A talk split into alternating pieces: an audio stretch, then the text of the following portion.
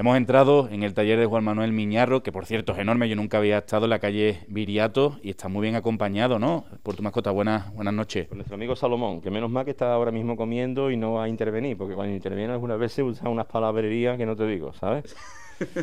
Nada más que se aprende lo bonito. Bueno, de momento nos ha recibido bien, ¿no? Sí, sí, de momento sí. Y ahora está muy entretenido con la comida. Eh, bueno, Juan Manuel, eh, tenemos aquí la última obra que ha terminado que se va a poder contemplar los próximos días en la exposición de artesanos a principios de marzo en el ayuntamiento, ¿no? El Cristo que todavía no sabemos qué vocación va a tener, pero que va con destino a la parroquia del Corpus Christi de Miami, la Hermandad de la Macarena en Miami. Es la que lo procesionará un Viernes Santo cuando podamos volver a tener Semana Santa, ¿no? Y que lleva prácticamente ya, bueno, prácticamente no, ya lleva un año aquí porque el primer intento de exponerlo en el ayuntamiento y a partir de ahí llevarlo para Estados Unidos fracasó por la pandemia y aparte de eso los, presupuestos y los precios de vuelo para llevarlo en paquetería como obra de arte se han puesto al doble del precio de lo que nos pedían el año pasado.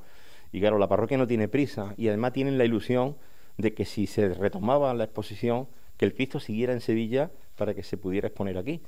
Y bueno, parece que todo va a ser lo, se va a hacer realidad, ¿no? Que el día 8 de marzo pues vamos a inaugurar la exposición.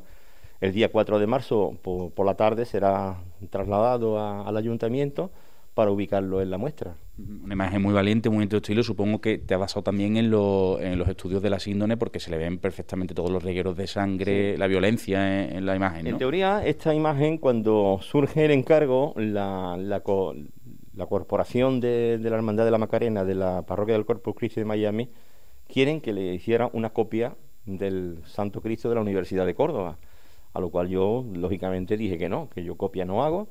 No, me preguntó si usted no tiene modelo. No, mire usted, yo no tengo modelo. Esto no es una fábrica. Y aparte de eso, no sé si el concepto de imagen de titular de una hermandad ustedes lo tienen. Esta imagen ya es titular de una hermandad de penitencia, la hermandad del Santo Cristo de la Universidad de Córdoba, que evidentemente corresponde a una inspiración y a, una, y a unos estudios científicos sobre la síndrome, pero que esto yo no lo voy a repetir, este modelo no se puede repetir. Si ustedes quieren, yo os hago una versión, puede tener guiños a la sábana santa, puede tener algunas cosas, pero nunca va a ser igual, ni va a llevar una corona de espina como la del Cristo de la Universidad, ni va a llevar las mismas heridas, ni la localización de las heridas, ni el verismo o el realismo que quisimos infligir allí, que utilizamos un mapeado de la síndrome. Eso lo hice una vez y no lo voy a hacer más. Y bueno, está aquí la, la Virgen que preside el taller. Evidentemente, esta es la Virgen del Amor, que es la Virgen del taller, como todos les decimos, pero que está bendecida como, como Nuestra Señora del Amor y que tiene ya unos añitos. Se hizo en el año 89, se bendijo en el año 90, se llevó 11 años en la parroquia de San Isidoro de Sevilla mediante una especie de documento de depósito que se hizo a través de mi amistad con don José Luis Peinado Merchante, en el momento en que yo estaba restaurando el crucificado del perdón, que ahora está en el seminario nuevo. Y todo eso fue una historia que nace con la idea de que una vez me propone Luis Becerra de que yo no, ¿por qué no hacía yo como hacía su tío Sebastián Santos? Que en sus talleres siempre había, en su taller siempre había una dolorosa.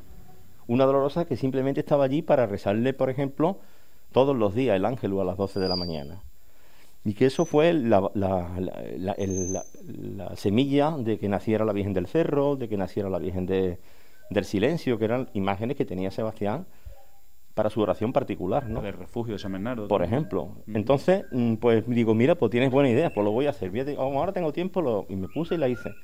Y en aquel momento, como estábamos restaurando lo del, lo del Cristo del Perdón de San Isidoro, venía frecuentemente don José Luis Peinado al taller a ver cómo iba la restauración del Cristo, pues ya se acercaba también la, nueva, la inauguración de la iglesia, después de la restauración del templo. Y entonces vio la Virgen, que estás modelando esto, para que, digo, no, esto no es para ningún sitio, esto es para mí nada más. Y entonces fue cuando entre los dos nació la idea de que, bueno, que sí, que vale, que la iba a terminar y además le propuse que la iba a dejar en depósito allí. Y así cuando se entregara el Cristo del Perdón, él podría formar un calvario con los dos y que se iba a quedar en depósito allí en tanto en cuanto quisiéramos las dos partes. Y ahí nació esa especie de relación. Se hizo la bendición, se hizo el documento que se leyó en el acto de bendición y bueno, y 11 años pasó la imagen en el templo de San Isidoro hasta que sucedió en el año 2002 todo lo que, lo que conocemos con la Hermandad de las Siete Palabras, que hubo hermanos que intentaron que esta fuera la que la sustituyera a la actual titular y al final pues no salió evidentemente y la Virgen sigue aquí desde hace ese tiempo. Son 18 años los que han pasado. O sea, después de San Isidoro se viene aquí y hasta ahora que ahora un grupo de hermanos pues ha propuesto eh, pues que la imagen vuelva a ser candidata a sustituir a la Virgen de, la Cabeza. Ahora la Virgen está aquí, además está perfectamente vestida por, por Paquili, ¿no? Incluso. Paco Carrera ha sido el que la ha vestido recientemente. Y bueno, y además con la ropa que yo ya le hice, cuando yo me la traje para acá, me la traje totalmente sin nada, sin corona, sin nada de ropa, entonces la vestimos y está aquí y verdaderamente ocupa un espacio que evidentemente deja un vacío muy grande si todas las cosas salen como estos hermanos de las siete palabras quieren. Pero bueno, no pasará nada porque se sustituirá por otra inmediatamente, porque creo que hay que seguir manteniendo esa idea que me propuso ya don Luis Becerra, que en paz descanse aquel año, ¿no? Y que felizmente por eso existe la Virgen del Amor. A lo mejor si Luis Becerra no me dice nada de eso, ni me recuerda ese afán que tenía su tío Sebastián Santo en hacer esto, y además él me decía, Tú ten en cuenta que Sebastián Santos fue tu abuelo desde el punto de vista de tu formación, ¿eh? Porque tú vienes de Huiza y Huiza es de él. Tu maestro no le gustaba eso de rezar el ángel. a Huiza no, ¿no? No, a Huiza no le gustaba tanto rezar el ángel. Era otra, de otra manera de ser. Sebastián era muy espiritual. Entonces tú tienes que seguir esa línea. Y además tienes que cultivar el tema de las dolorosas. Bueno, y de hecho, esta Virgen, por ejemplo, desde que está aquí en el taller, incluso antes de estar en el taller, todos los años que se llevó en San Isidoro, me ha generado muchísimos encargos de vírgenes, porque las hermandades o quien la veía y querían una dolorosa, la querían a ella. Entonces, en el tiempo que estaba en San Isidoro, José Luis decía que la Virgen no es mía, y a buscar escultor. Ah, pero vive el escultor.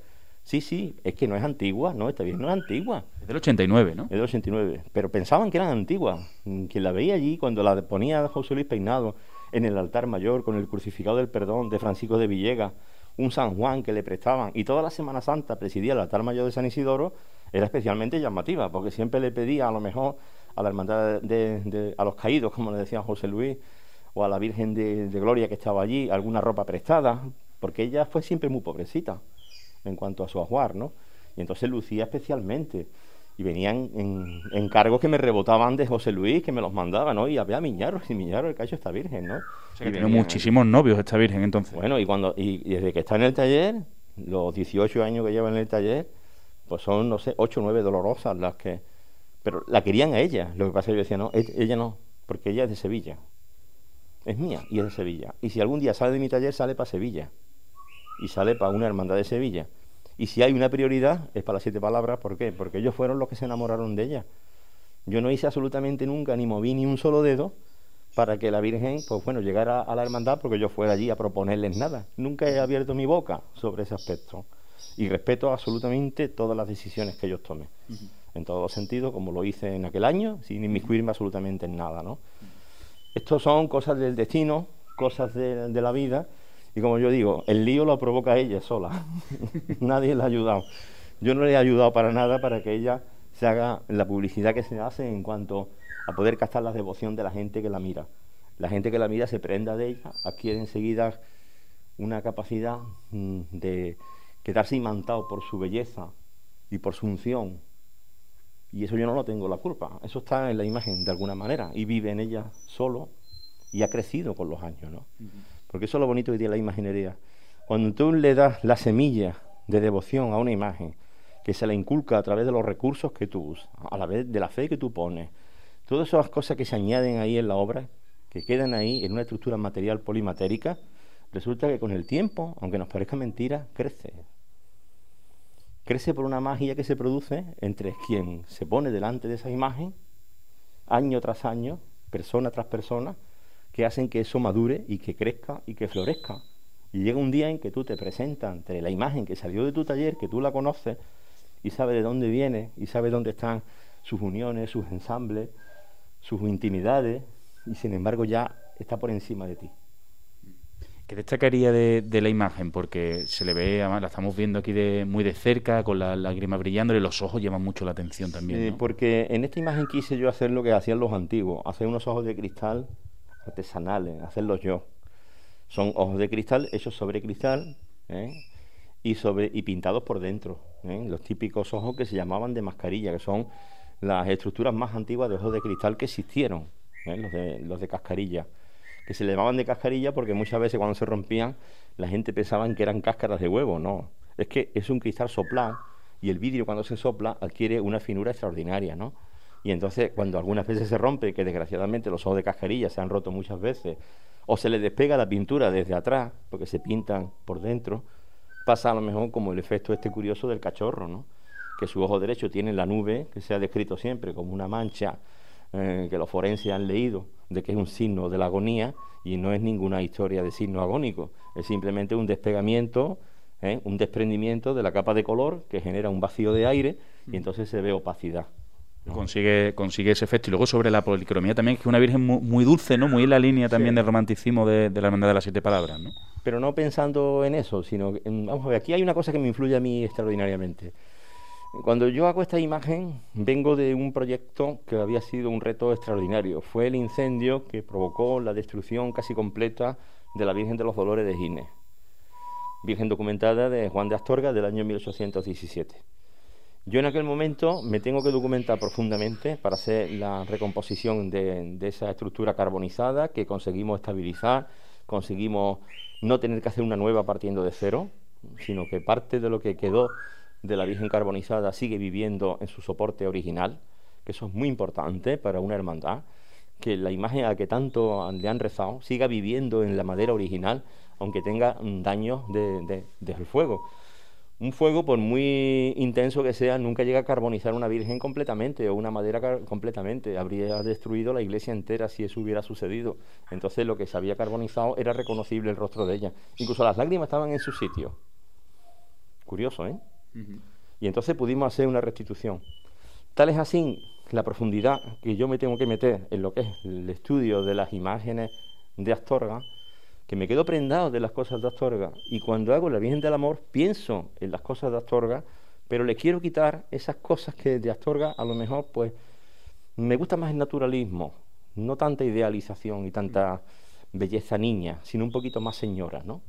Y entonces intentamos hacer una imagen de la Virgen a la cual no se le puede atribuir ninguna edad. Y lo que decía Miguel Ángel, ¿por qué la Virgen, le preguntó uno que llegó allí cuando él estaba tallando la piedad del Vaticano, tan joven como era Miguel Ángel y esa maravilla que estaba haciendo. Y le dice Miguel Ángel, la madre parece más joven que el hijo. Entonces Miguel Ángel le dice, es que la que está enamorada de Dios no envejece. Qué bonito. Precioso, ¿no? Mm.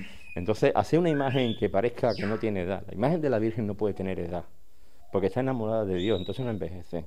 Pero al mismo tiempo que no sea tampoco ese rostro tan niña, es madre tiene que ser madre. Esa quizá la diferencia, porque claro, me recordaba a la Virgen de la Angustia de los Estudiantes, eh, a la Trinidad, o sea, un aire, ¿no? Eh, cambia, es más... Tiene más carga naturalista también, que eso. tiene más eso. Si nos fijamos en el modelado del cuello, en el modelado de los pómulos, en el modelado de la frente, después el estudio interno de la boca, ¿eh?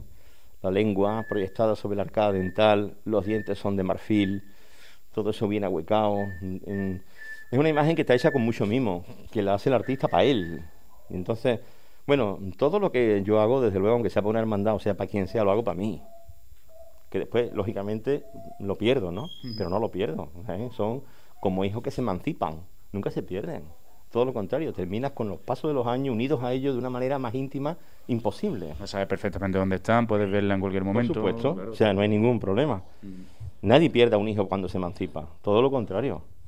Es cuando se establecen las mejores conexiones porque se pasa ya la etapa mala de la adolescencia, donde no hay conexión casi nunca, ¿no es verdad? Y ahora llega la bonita conexión de ya ser personas adultas, ¿no? Mm. Y poder compartir esos momentos de la vida. Con las imágenes pasa exactamente igual, es un símil que me vale perfectamente, ¿no? Porque te sientes cerca de ellas, porque siempre te vas a sentir cerca al mismo tiempo lejos, porque la distancia existe, incluso la distancia temporal entre las obras. Yo ya no haría un Cristo como el de la redención de Málaga, y no quiere decir que sea por superarlo, es que es diferente. En aquel momento tenía yo otras ideas, otros pensamientos, otra manera de ver la imaginería, y entonces ahora los cristos que hago son otros, pero no quiere decir que por eso no esté o siga tan enamorado de esa primera imagen mía que de los que estoy haciendo ahora, totalmente. ¿no? Bueno, está poniendo la banda sonora ahí Salomón, ya ahora ya ha empezado, ya se ha suelto. Por Salomón ya está en su línea, porque ahora llega la noche, y cuando llega la noche le va a entrar, y ya mismo nos pide yogurcito, me dice que adiós, hasta luego. Bueno, Juan Manuel, pues muchísimas gracias por recibirnos en su taller y, bueno, estaremos muy atentos con lo que ocurra con, esta Virgen del Amor, si al final es la Virgen de la Cabeza o la seguiremos viendo por aquí. Muchas gracias. El destino dirá, porque estas cosas hay que dejarlas siempre en manos, en manos de, de la legitimidad que tiene una hermandad para decidir su, su futuro, sencillamente, ¿no? Y sin, y sin más. Y además yo creo que aquí hay una cosa bonita. Nunca se quiere desterrar a la que tienen.